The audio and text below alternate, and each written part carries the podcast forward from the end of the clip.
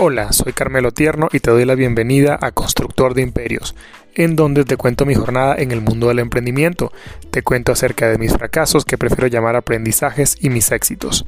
Hoy te hablaré de las razones por las que debes trabajar desde el plano creativo.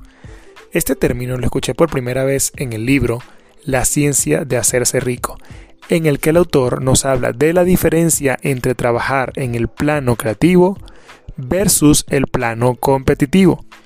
El plano competitivo es de suma ceros.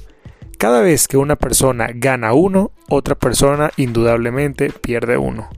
Este representa un enfoque desde la escasez, en el que hay una cantidad muy limitada de algo. ¿Cómo crees que será el mundo de una persona que piensa que cada vez que alguien obtiene algo es porque se lo está quitando?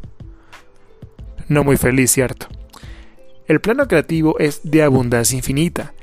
Cada vez que yo gano uno, otra persona también puede ganar uno. En este hay suficiente en todos los niveles y la fuente siempre se renueva de forma infinita y constante. Este último plano es en el que todos queremos y debemos estar, y está disponible para todos nosotros siempre que lo veamos como una realidad, siempre que lo creamos como algo posible. En el plano competitivo, vas a estar de forma constante peleando con alguien, siempre cuidándote las espaldas, luchando cada día por atraer clientes nuevos y por mantener los que tienes. Desde el creativo siempre tendrás aliados, siempre atraerás hacia ti a las personas que necesitas para lograr lo que quieres lograr justo en ese momento. Ahora, quizás la pregunta es, ¿cómo trabajo desde el plano creativo? Y para ello te voy a enumerar algunos aspectos. Número 1. Analiza tus creencias.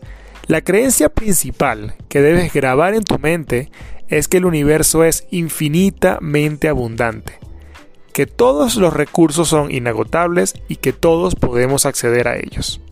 Número 2. Confía en ti y en tu capacidad de alcanzar grandes logros. Dentro de ti tienes todo el potencial que necesitas para alcanzar todo aquello que deseas. Número 3. Modela lo que funciona, pero no copies. No es necesario que reinventes la rueda, ya hay muchísimas cosas funcionando y funcionando bien, pero no caigas en la trampa de copiar exactamente igual lo que ya existe. Número 4. Da valor. Siempre debes dar la mayor cantidad de valor que te sea posible, tanto en servicio como en atención. Número 5.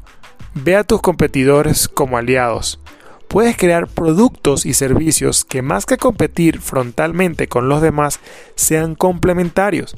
De esta forma tendrás decenas de aliados y no decenas de adversarios. Espero veas la forma como puedes entrar a pensar y a crear desde el plano creativo y si estás en el plano competitivo te puedas salir de él lo más pronto posible. Suscríbete y comparte. Y repite, yo soy un constructor de imperios. Hasta el próximo episodio.